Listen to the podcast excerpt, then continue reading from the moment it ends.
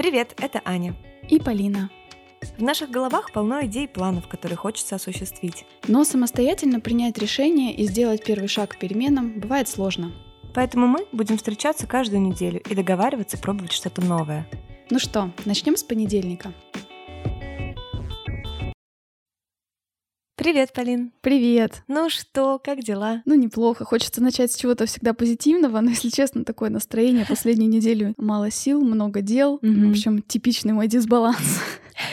Я называю это волны, жизненные волны. То ты на пике, Ну да. то ты немножко Да. под волной тебя прибивает. Все равно, наверное, можно найти что-то хорошее в этой неделе, да, у меня тоже какие-то странности были со здоровьем, но тем не менее, да, в тему о, наших, о нашем предыдущем выпуске. Мне удалось э, побывать э, в пригороде Ленобласти, я отлично провела время, я немножко попутешествовала по этому пригороду, даже просто выехав на Петерговское шоссе, например, ты уже немножечко как будто поехал в другой город, э, что тоже классно, я еще выбиралась в спа-салон тоже, это такой, знаешь, был тестер э, отельной жизни. Ага. Представила себе, что это может быть где-то в другой стране происходит. В общем, мне удалось все-таки кайфануть на этой неделе. Мгм. Ну, может быть, у тебя есть что-то такое, за что можно зацепиться. Я вижу, например, у тебя новая стрижка.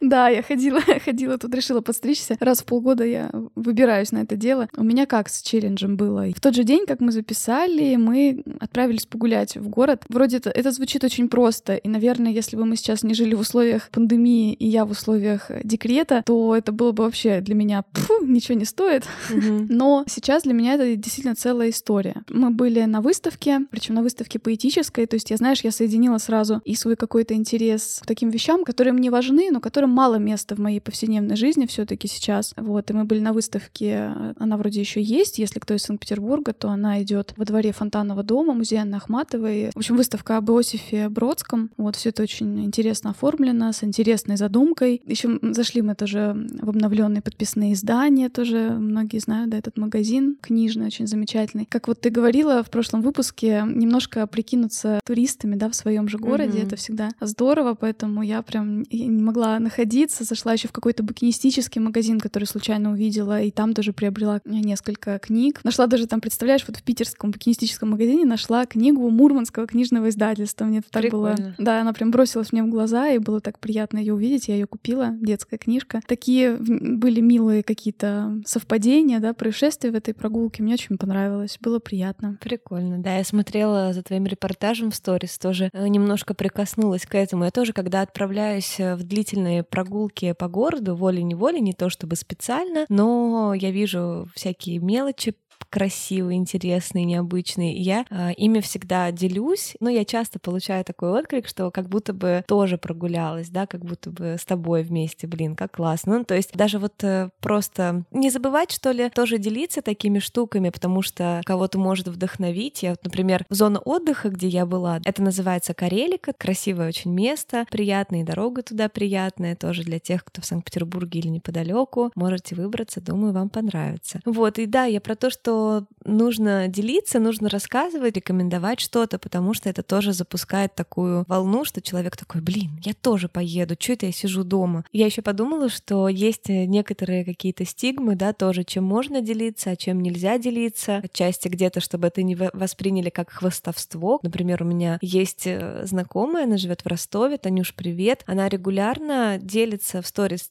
тем, как ей часто попадаются ситуации, когда кто-то нуждается в ее помощи. История была такая, что она зашла в аптеку, около которой стояла бабушка, и она просила со списком лекарств определенным и просила купить именно эти лекарства. У, у Тани не супер какой-то, да, сверхъестественный доход, у нее вполне там средний доход. Она даже, ну, написала, что это даже для моей зарплаты много, то, сколько ей нужно лекарств купить, но я просто не смогла пройти мимо. И у меня так это возгордилась ей, что она, знаешь, могла бы опустить глаза и пройти мимо, подумав о том, что у нее мало денег и так, но она это сделала, и она об этом рассказала, и я тут же перевела ей часть этой суммы, которую она потратила, ну, потому что это вау, и потому что она помогла кому-то, а мне захотелось помочь ей. Вдруг чувствуешь такой круговорот добра в природе, как я это называю. Я потом весь вечер ходила с таким чувством, во-первых, что классно, что есть э, некоторым, да, людям, на которых можно опереться, и то, что я не прошла мимо и что-то сразу сделала, сделала, не просто подумала, ай, какая Таня молодец, да, угу. что как-то постаралась прикоснуться к этому ее поступку очень классному. Ну да, мне кажется, просто в современном мире мы действительно во многих ситуациях привыкаем проходить мимо, а не замечать какие-то вещи, которые нас особенно очень сильно эмоционально вовлекают. Мы все прекрасно знаем, как в соцсетях размещаются объявления там, о сборе средств, и мы все знаем, что бывают среди этого мошенники. Вид чужого страдания в такой ситуации, он нас иногда немножко может оттолкнуть, когда нами пытаются манипулировать да, этими эмоциями. Угу. Да, нет секрета, что действительно так действуют некоторые мошенники, и что действительно проверить, куда уходят э, деньги в таких счетах, э, ну, практически невозможно. Также еще есть э, сложный момент, момент, например, с ящиками в супермаркетах. Практически невозможно проверить, куда реально идут эти деньги. Стоит, во-первых, убедиться, что фонд, который его поставил, вы его знаете, да, реквизиты указаны верно. Фонды сейчас от этого отказываются и используют это только на своих э, мероприятиях, например, когда очевидно, что эти наличные деньги, они идут не куда-то в карман другим людям. Ты очень права с тем, что этим надо, безусловно, делиться, когда ты в этом участвуешь, потому что на самом деле инструментов сейчас, да, помощи очень много. Как можно помочь, в том числе точно зная, что ты действительно на что-то можешь повлиять. Знаешь, вот у меня такая история интересная тоже в этом отношении. Я вообще, не знаю, можно ли это по мне сказать или нет, но я с детства всегда была очень неравнодушна, особенно к детским проблемам, но тут нет никакого удивления, как я вот смотрела статистику. В России, например, благотворительность в адрес детей, детей-сирот, заболеваниями какими-то, наибольший процент, скажем так, на нее собирается, потому что это больше всего вызывает у людей сочувствие. И вот у меня отдельная часть моего сердца всегда была отдана детям, которые растут без родителей. Я, если честно, до сих пор не могу спокойно слушать песню про мамонтенка, да. Угу. В общем, я не включаю этот мультик своему ребенку, потому что я просто буду рыдать без конца. Угу. Было такое желание в юном возрасте работать с этими детьми, да, подарить какую-то частичку своего тепла, своей любви, да, этим детям, которые лишены возможности общения, которым гораздо сложнее понять, как вообще устроен этот мир и как в нем существовать. У меня это всегда вызывало большое сочувствие, но со временем я немножко оставила эту идею именно потому, что я очень боялась эмоционально в это вовлечься. Мне казалось, что я, ну, не смогу с ровным сердцем быть возле таких детей. Ну, в общем, я думаю, вы понимаете, о чем я, да, что возникает ну, да, сильная... Да, я, конечно, понимаю. Да, сильная привязанность какая-то. Но сейчас вот, да, будучи взрослой, я, например, имею возможность тоже помогать э, материально. По-моему, в прошлом году или в позапрошлом я впервые себе поставила это как цель на год, да, возвращаясь к выпуску про планирование, mm-hmm. я выделяла это как цель, то есть э, сознательно и регулярно тратить на благотворительность какие-то средства. Причем я помогала как фондам, так и адресно каким-то людям, которые нуждались в помощи. Mm-hmm. Например, у меня есть подруга, которая родила ребенка, и она находится в достаточно трудной финансовой ситуации. И я ей несколько раз помогала вещами тоже, которые у меня оставались от ребенка. Это очень важно. И для меня, э, наверное, в этом мотивация еще была такая, знаешь, мне кажется, когда ты начинаешь давать, ты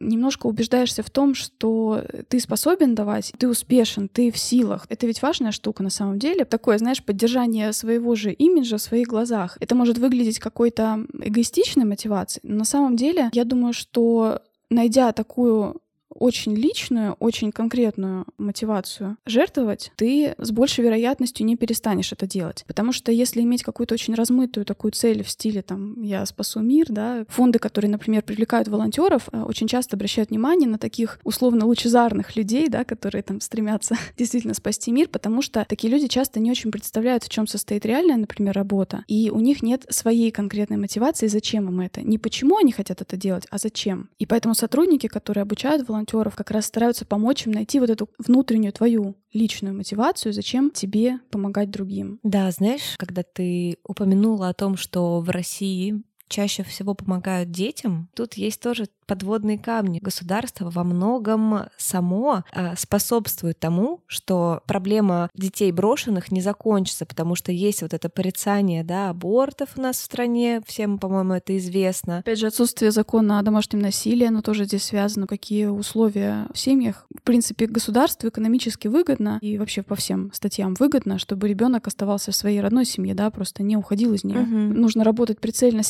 семьями, которые в группе риска. Да, в том числе отсутствие от сексуального просвещения в школах, когда дети, да, подростки просто даже не понимают, как они могут попасть в ситуацию, что они станут молодыми родителями. Но это о том, что нужна системная работа на да. самом деле. И как раз вот фонды, благотворительные фонды, и вообще вся эта сфера, по сути, это люди, которые профессионалы в оказании помощи. Многие говорят, что, ну, эти проблемы должно решать государство. Зачем мне жертвовать фонду, если это эти проблемы, ими должно заниматься государство. Вот государство, да, обеспечивает детские дома, дома ребенка, больницы, лекарства, вот там выделяются какие-то по квотам. Но на самом деле получается так, что многие вещи фонды меняют именно системно и структурно, mm-hmm. особенно если это уже довольно крупные фонды, которые действительно располагают каким-то влиянием. Не так давно был принят закон о паллиативной помощи благодаря работе фонда Вера. Его раньше не было. Паллиативная помощь, да, это помощь тем, кто неизлечимо болен, то есть это вот хосписы и прочее. Или, например, тоже благодаря работе, по-моему, этого же фонда был упрощен допуск в реанимацию родственников, что хорошо сказалось на жизни всех граждан страны. Фонд «Дети-бабочки», он занимается детьми с редкими кожными заболеваниями, и благодаря им была создана единая база этих людей по всей стране, чего раньше не было. А это важно в том числе для государства, потому что оно может рассчитать, сколько ему нужно выделять средств на то, чтобы обеспечивать этих детей лекарствами да, и медицинской помощью. Угу. Поэтому они реально могут что-то менять системно. Да, знаешь, у нас в России, согласись, вот я даже смотрела некоторые рекламные ролики разных фондов, да, и акций крупных компаний, которые заключили соглашение с фондами. И все фонды, которые они разбивают, да, на группы, это это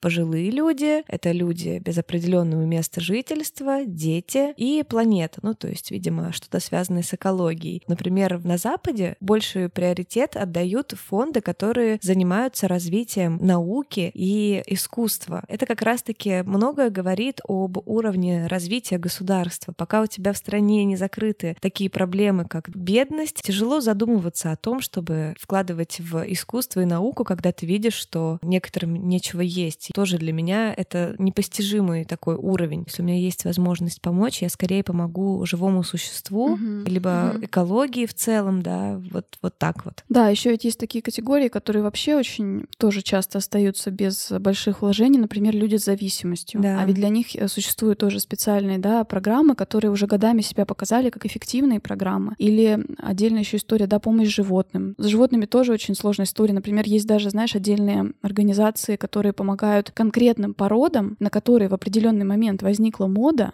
но в связи с тем, что люди не рассчитали, что с этой породой нужно какой-то особый уход, особые условия, эти породы массово оказываются на улице. Так было с хаски, mm-hmm. так было с ретриверами в определенный момент. И вот некоторые группы инициативные занимаются именно помощью и пристройством таких животных. Да, кстати, по поводу людей, которые страдают от э, зависимости, у нас есть определенное такое отношение к этим людям, мол, сами виноваты, слабые, вы сами это выбрали, да, из этой серии. Можно ведь по-другому посмотреть. Mm-hmm. Эти люди ошиблись в какой-то момент, они ошиблись, но то, что произошло с ними дальше, и что они оказались именно в этой точке, когда им нужна чья-то помощь, вообще-то это болезнь, такие же, как больные, которые, ну вот, испытывают тоже сложности со здоровьем. Мы же их не виним за то, что вот что-то, видимо, нездоровый образ жизни вели, поэтому у вас там какие-то сложности. Я это, об этом говорю не с точки зрения, что я всегда так считала, да, и вот такая просветленная. Нет, я очень долгое время относилась, честно признаюсь, с некоторой долей пренебрежения к таким людям, к людям без определенного места жительства, да, и к людям с зависимостями. Я сама была тем человеком, который считал их виноватыми, странными, асоциальными. Ну просто вот я не хочу на это смотреть, я просто не хочу это видеть, это мне неприятно. Ну да, что будто у них есть возможность на самом деле, да, просто они и не пользуются. Да. Проще как бы сложить руки и вот остаться на улице. У меня тоже было такое. Просто вспоминаю тоже ситуации там из детства, угу. когда мы с мамой идем по улице в Мурманске, к нам подходит мужчина, сложно сказать, сколько ему лет. Он просит у нас десятку. Мама предлагает ему, давай мы пойдем, я тебе куплю хлеба. Но он отказывается и просит именно деньги. Давать деньги таким людям, наверное, mm-hmm. не стоит. Я думаю, что таким людям больше гораздо помогут контакты какой-то организации, которая им реально может помочь. Даже, например, Ночлежка, вот, да, в Питере есть такая да, организация. Кстати. Таким людям можно предложить, например,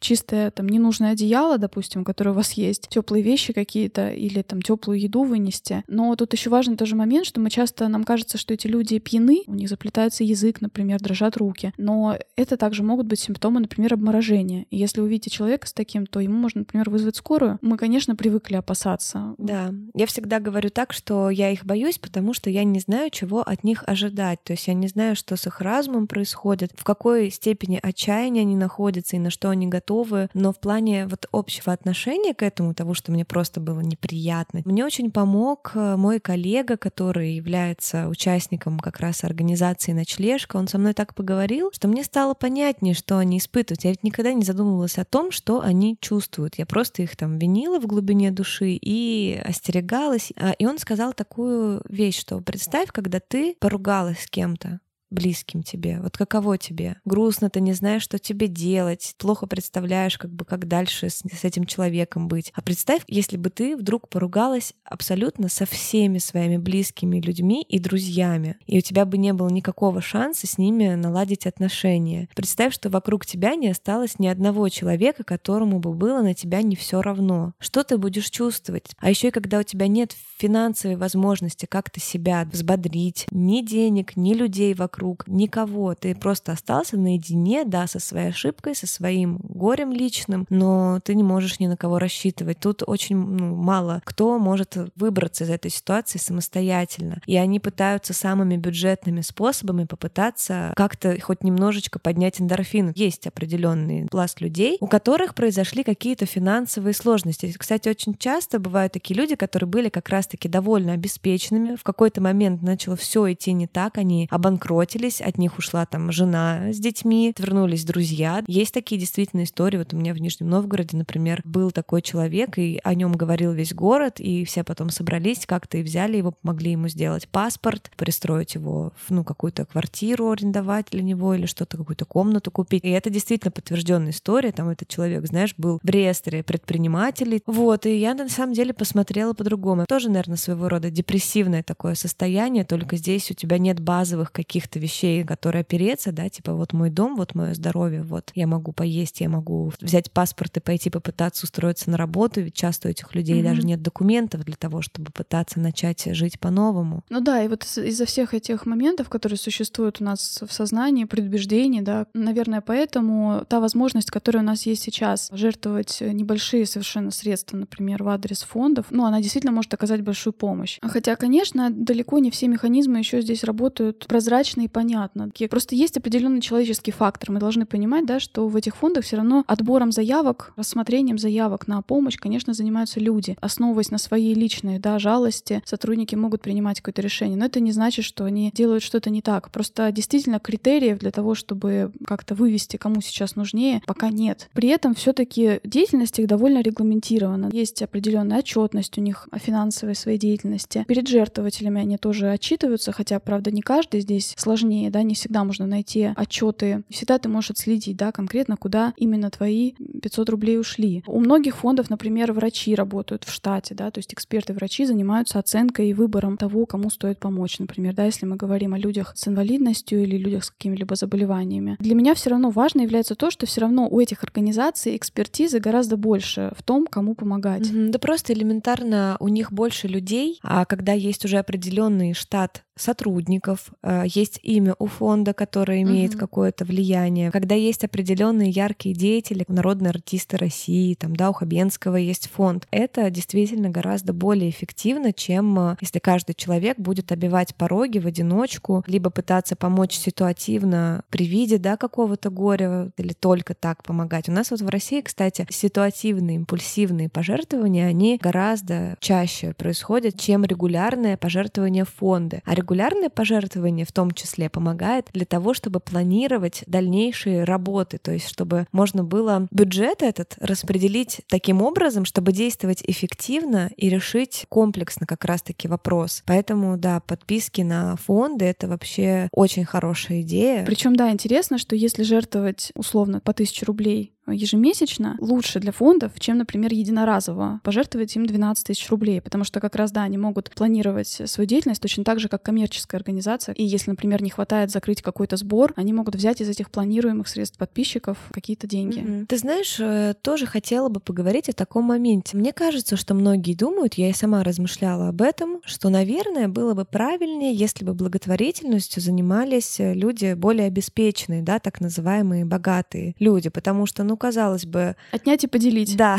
отнять и поделить. Нет, ну, естественно, это все добровольно, и на самом деле многие люди, которые имеют доход выше среднего, они, и которые заработали его своим честным трудом, а у них как-то у самих, знаешь, я за многими такими наблюдаю, у них у самих есть такой уровень сознания, что они считают обязательным и необходимым это делать, и своим долгом фактически. Я поняла, в чем заключается вообще прикол в плане благотворительности для нас, да, вот для среднего уровня заработка, да, или даже чуть ниже среднего. Из-за того, что нам кажется, что наша типа помощь будет незначительной, ну что такое там 100 рублей в месяц? А сидят так, вот даже в том же Санкт-Петербурге, да, порядка 7 миллионов людей, предположим, что из них 5 миллионов людей — это люди среднего да, и ниже среднего достатка, и они сидят и думают, ну чем помогут мои 100 рублей в месяц? А теперь множьте 100 рублей на 5 миллионов, да, ежемесячно, и посмотрите, что это будет за сумма. И вот фонды как раз сделали классную вещь. Можно подписаться на списание средств на благотворительность всего 1 рубль в день. Ну, можно выбрать там, например, пару фондов, потому что, ну, 1 рубль в день —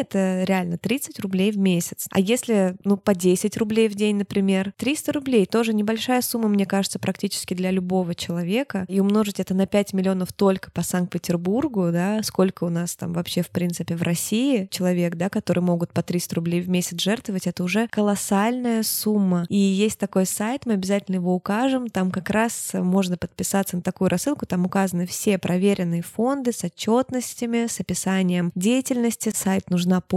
Один рубль много, когда нас много. У них такой слоган. Тут написано, что вот уже 105 948 человек ежемесячно жертвуют 22 миллиона 553 тысячи 273 рубля. Это как бы вау. Мне очень нравится тенденция того, что фондами стали заниматься, ну, у них появилась какая-то коммерческая жилка с той точки зрения, что они стали прозрачными, user-friendly, да, вот эти сайты те же самые. Все стало очень доступно, понятно, куда, зачем, как, почему. Потому что я помню еще лет 10 назад я заходила на различные сайты фондов, блин, да там черт ногу сломит, там куча просто букв, ты не понимаешь, куда тыкать, какие-то куча слов непонятных для обычного человека. Сейчас, конечно, картина совершенно по-другому выглядит. Да, я думаю, что здесь еще играет роль то, что организации стараются, конечно, себя ограничивать в накладных расходах. По законодательству они должны тратить не более 20% на зарплаты сотрудникам, а 80% должно уходить на основную деятельность по уставу. Я даже прочитала, что некоторые руководители фондов, они говорят о том, что хорошим тоном считается потратить меньше, потратить 8%, например. Я оставлю ссылку на видео одного зарубежного активиста Дэна Полота. Он с очень интересной точки зрения рассматривает деятельность некоммерческих организаций, как раз сравнивая их их с коммерческими, вот то, о чем ты сказала, да. Угу. И мне очень понравилась там его мысль о том, что если, например, какой-то человек заработает там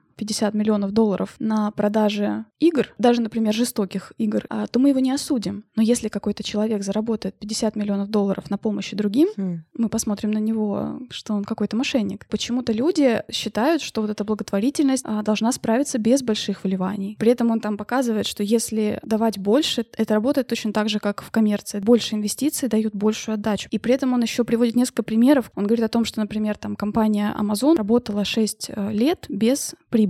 Но если бы какой-то фонд работал 6 лет без видимых результатов, то его бы закрыли. И он там, интересно, ищет причины того, почему так происходит. Он углубляется больше в американскую да, историю. Наверное, в какой-то мере для тех людей, которые осваивались в Америке, да, приехали туда вообще на заработки, да, как мы понимаем. Мгм. Для них в таком случае благотворительность была как раз таким неким покаянием за то, что они заработали. Хм. И вот это отношение к Да. благотворительности как к чему-то, чем ты условно просишь прощения у других за свой заработок, такое отношение до сих пор есть. Там же он говорит о том, что многие хотят, чтобы их пожертвование тратилось конкретно на помощь Мгм. ребенку там или на адресную вот эту помощь, да, и они не хотят, чтобы это их пожертвование тратилось, например, на зарплату людей, которые этим занимаются. Но почему вы не хотите больше, да, добавить в накладные расходы, если это поможет? Почему мы странно относимся к рекламе благотворительности, когда на каждом углу Мгм. рекламируются всякие разные коммерческие товары, которые не имеют отношения к решению проблем, которые у нас реально существуют в обществе. И законодательство должно быть более, а, видимо, мягким в отношении некоммерческих организаций, чтобы они реально могли перенять этот опыт, и чтобы деньги, которые утекают большим-большим коммерческим корпорациям, в том числе имели возможность перераспределиться из наших карманов и вот в эти организации. Да, забавно, что я подметила, что ты рассказала о том, что на Западе большое внимание уделяется тому, а куда конкретно мои деньги пойдут сотруднику или именно ребенку, именно на лекарства и так далее. А у нас в России, вот у Левада-центра есть такая статистика, что 53% людей не понимают, куда они жертвуют, и 72% не следят за тем, на что ушли их средства. Хотя это очень любопытно с точки зрения, вот, да, для чего я жертвую деньги. Я, например, я не считала никогда полностью, да, и действительно у меня нет какого-то стабильного, я как раз-таки не состою в фондах, это то, чем я собираюсь заняться тоже в рамках нашего челленджа. Ну, я ежегодно участвую в одной акции, да, посвященной детям, которые попали в сложную жизненную ситуацию. Я в своей компании именно, да, в которой мы работаем, мы выбираем себе ребенка, У него написано его желание, что он хотел бы получить на Новый год, и покупаем это, отправляем а затем, да, как будто бы вот от Деда Мороза. Есть тоже фонд э, животных, которому я помогаю. Ну, не фонд, а женщина, которая сама этим занимается. Я ей верю, доверяю, потому что я вижу тоже, как это все происходит, куда на что, вижу этих животных. Ну и так вот ситуационно как раз-таки. Вот увидела я слепого дедушку у метро, который продает никому не нужные газеты за 5 рублей. Я подойду к нему и дам какие-то деньги. Кстати, предпочитаю вот из пожилых людей отдавать деньги тем, которые пытаются что-то продать, пусть даже какую-то фигню, я не знаю, газеты вот никому не нужные, книжечки там трухлявенькие такие старенькие. У нас около политехнического университета была бабушка, которая сама писала, кстати, книги и их продавала. Mm-hmm. Один раз у меня была такая история, я выхожу из метро и вижу бабушку, которая пытается продать э, свои картины нарисованные акварельными красками. И я сначала прошла мимо, а потом подумала, черт возьми, а почему я прошла мимо? Но я решила пойти в магазин и купить ей базовые продукты, типа молоко, хлеб, яйца, овсяную кашу. И я старалась это сделать очень быстро и прибегаю обратно, а ее уже нет.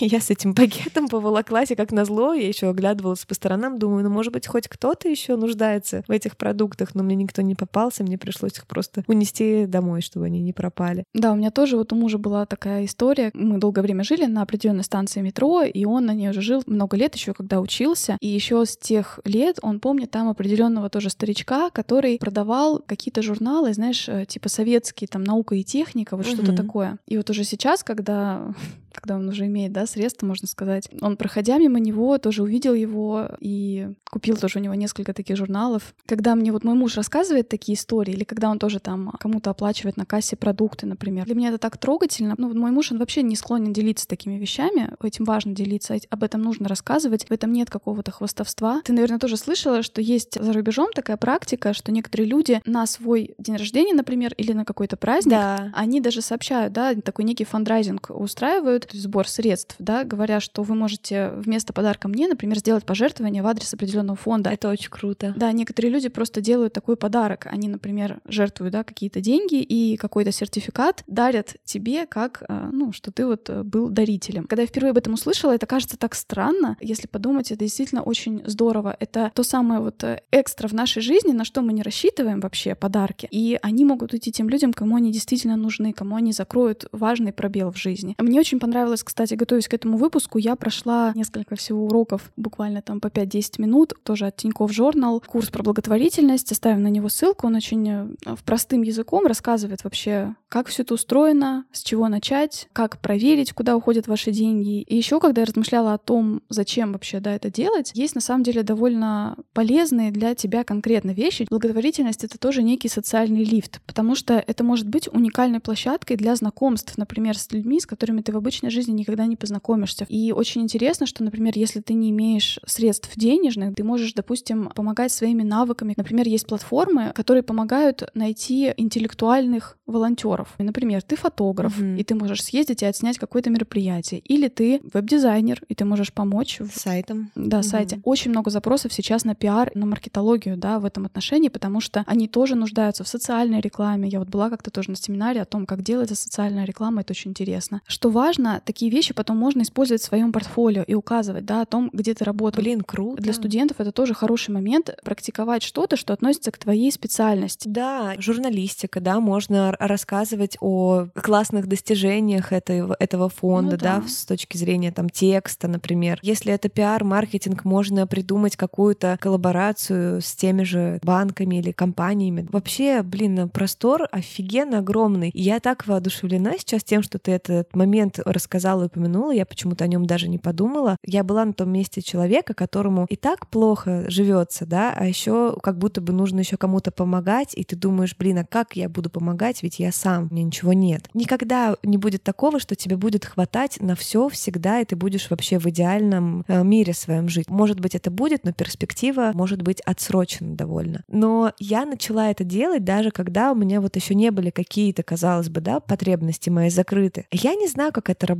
И, может быть, для кого-то это покажется эзотерикой или какой-то мистической чушью. Но, честно говоря, когда я помогаю, даже не имея там сверхприбыли да, для, для этого, я как будто внутренне знаю, что я делаю благо, что я делаю нечто хорошее, и я внутренне ожидаю, да, по законам кармы, в которые я верю, я внутренне ожидаю того, что это будет круговорот и обмен, что где-то еще что-то произойдет, что тот человек, кому я помогла, сможет быть полезен еще кому-то, что если он станет чуточку счастливее, возможно, он не нагрубит э, кому-то, не знаю, в общественном транспорте и так далее. Это такие мелочи, но... Но не мелочи. Да, это такие мелочи, но не мелочи. Мне настолько становится хорошо. Я не знаю, наверное, если этого не попробовать, это и не объяснить, если честно, каково это, когда ты помог кому-то, когда ты это не дашь на дашь, когда ты не получаешь тут же какой-то выгоды. Просто без корысти делаешь маленький шаг в каком-то огромном деле общем. Это потрясающе. Тоже думала, вот не имея да, средств, как можно сделать, и мне пришла очень классная идея в голову, что я тоже собираюсь обязательно сделать. Например, сдать кровь да, быть донором. Это вообще-то тоже своего рода благотворительность, mm-hmm. но при том это классная благотворительность, которая поддерживается на уровне государства. То есть человеку, который сдаст свою кровь, он получает пару выходных к своим, да, прочим, и плюс даже какую-то денежную компенсацию. Тебя, кстати, поют вкусным чаем и дают что-то сладкое в конце, насколько я знаю, что тоже не довольно приятно. И как было бы классно, если бы мы собрались и почитали о том, где мы можем в своем городе стать донором, как к этому подготовиться, сдали бы кровь и деньги, вырученные да, с сдачи крови, пустили бы на благотворительность в один из фондов, который вам понравится, который вы захотите поддержать. То есть вы, по сути, не забираете из своего дохода, который, возможно, у вас распланирован да, до копейки, там, до рубля, а у вас появляется сверхприбыль, на которую вы не рассчитывали, и вы можете ее еще дальше. То есть вы делаете два классных дела в одном. Это же потрясающе, потому что кровь mm-hmm. не купить. Это то, что действительно нужно от нас, это то, что несложно, спасет кучу жизней в прямом смысле этого слова. Мы еще упоминали вот э, сайты-агрегаторы тоже, да, разные, и я упомяну еще несколько тоже наименований.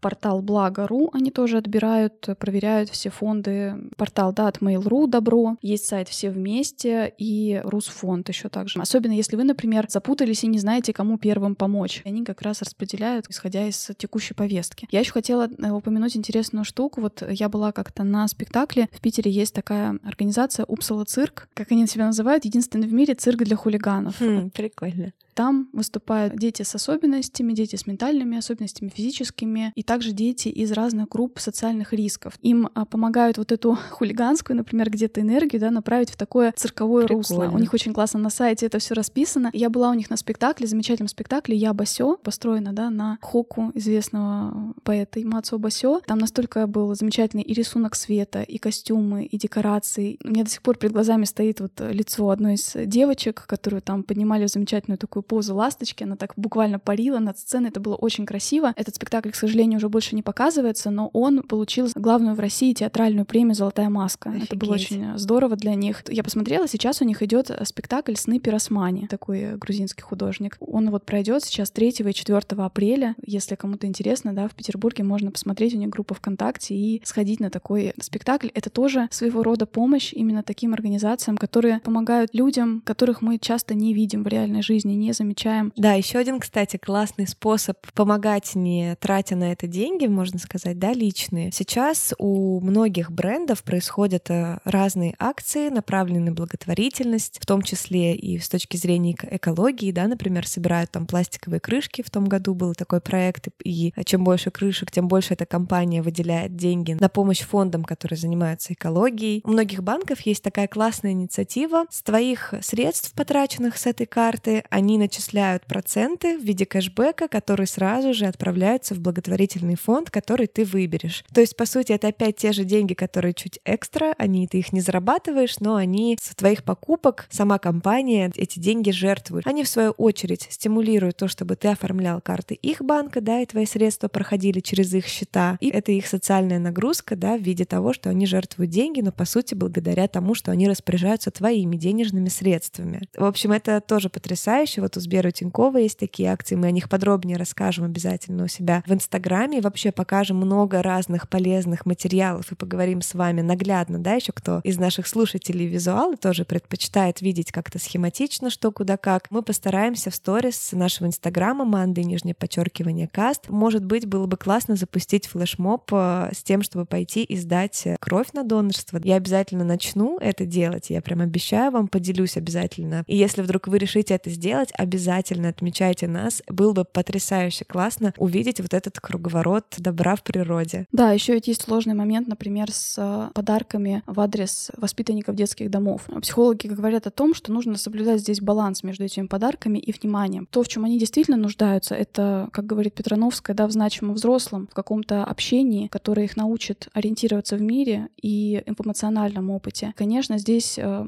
такая совершенно недостижимая для меня есть, э, не скажу, что цель, но мне бы очень хотелось, наверное, участвовать в какой-то программе, в кавычках, типа опекунства, да, в адрес какого-то ребенка, с которым ты выстраиваешь такую дружбу. И некоторые фонды занимаются этим, они анализируют психологические портреты волонтера и детей, составляют наиболее подходящие пары, общаешься с ребенком, да, поддерживаешь его. В том числе это может продолжаться и после выхода ребенка из детского дома. И есть также программа, например, «Внуки по переписке», тоже одного из фондов, когда ты становишься, грубо говоря, внуком какого-то пожилого человека, который находится без каких-либо родственников сейчас. Ну, для меня это прям, ну, что-то такое, что мне хотелось бы когда-то попробовать. Я понимаю, что это эмоционально затратно. Может быть, я когда-нибудь к этому приду, это очень здорово было бы. Еще видела у одного фонда, есть такая штука тренировочная квартира, куда приходят дети, тоже с особенностями ментального, психического развития. Их учат ну, каким-то простым вещам, как платить за коммунальные услуги, там, приготовить себе обед, как играть в лото, например. И туда тоже могут приходить, э, можно сказать, без какой-либо да, специальной подготовки взрослые люди, общаться и рассказывать какие-то вещи, которые мы уже знаем в ходе своей социализации. Да. Для этих детей это будет важно и интересно, потому что надо понимать, что дети, которые даже живут в семьях, когда-то, да, родители их, ну, они могут их лишиться, тогда такие люди становятся очень, ну, неподготовленными к жизни. Это тоже вот одна такая сфера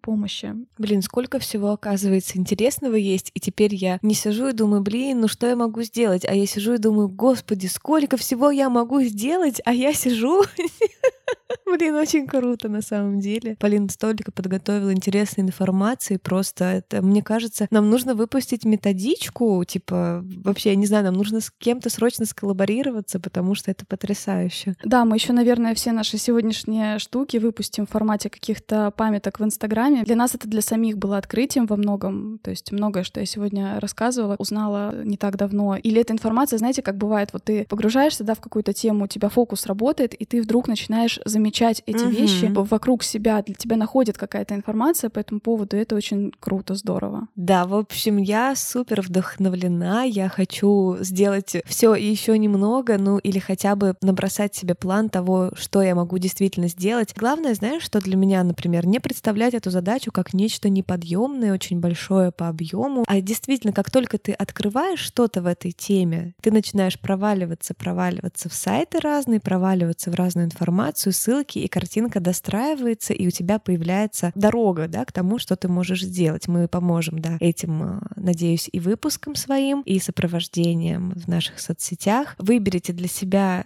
любой из понравившихся челленджей, да, либо это может быть донорство, выбрать, возможно, какую-то систему в банках, да, в которых вы уже обслуживаетесь, просто позвонить по горячей линии и спросить, а есть ли у вас какая-то программа, в которой средства с моих покупок, да, часть процентная может направляться в фонды. И, в общем, любой из методов будет классный, и вы сами сможете почувствовать, какую силу и какой эффект имеет бескорыстная помощь э, людям. Это потрясающе на самом деле. Найдите свои внутренние мотивы от этого. Найдите тот способ, который будет отвечать вам на вопрос, зачем это лично вам. Это будет двигать вас вперед. Мне очень хочется тоже оформить регулярный платеж в адрес какого-либо фонда или агрегатора фонда. В закладках у меня еще давно лежит страничка хосписа, где тоже у них есть всегда открытый список того, чем им нужно помочь. Это в том числе всякие игрушки, например, для детей, пеленки, влажные салфетки, предметы для маникюра. Можно им приобрести их и привести, да, лично в хоспис. Мне кажется, соприкасаться с таким очень важно. Важно быть неравнодушным. С этого начинаются самые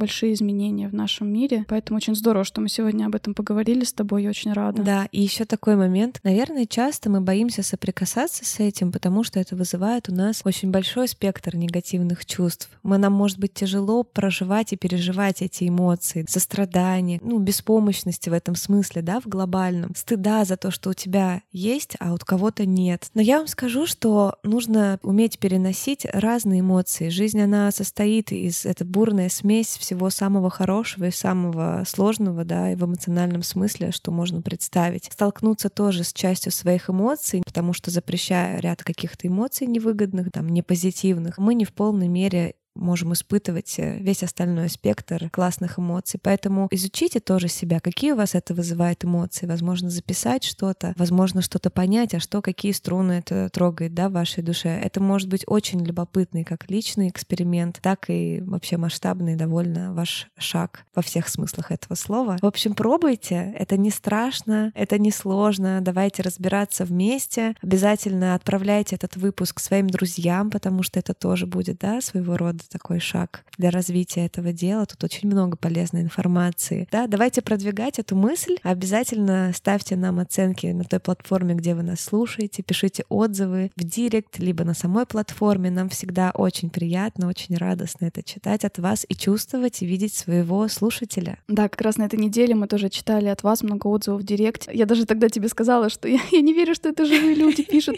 Как это может быть? Действительно, что ли? То есть настолько думающие, глубокие, мысли люди говорят, настолько тоже широкий кругозор имеют, э, глубину понимания эмоционального диапазона. Ну, просто да, невозможно, да, это поверить, это очень здорово. Здорово, что нас собирается все больше, мы очень рады тому, как двигается наша статистика. Спасибо вам за это, вы нам очень помогаете. И увидимся в понедельник. Да, пока-пока. Пока. -пока. пока.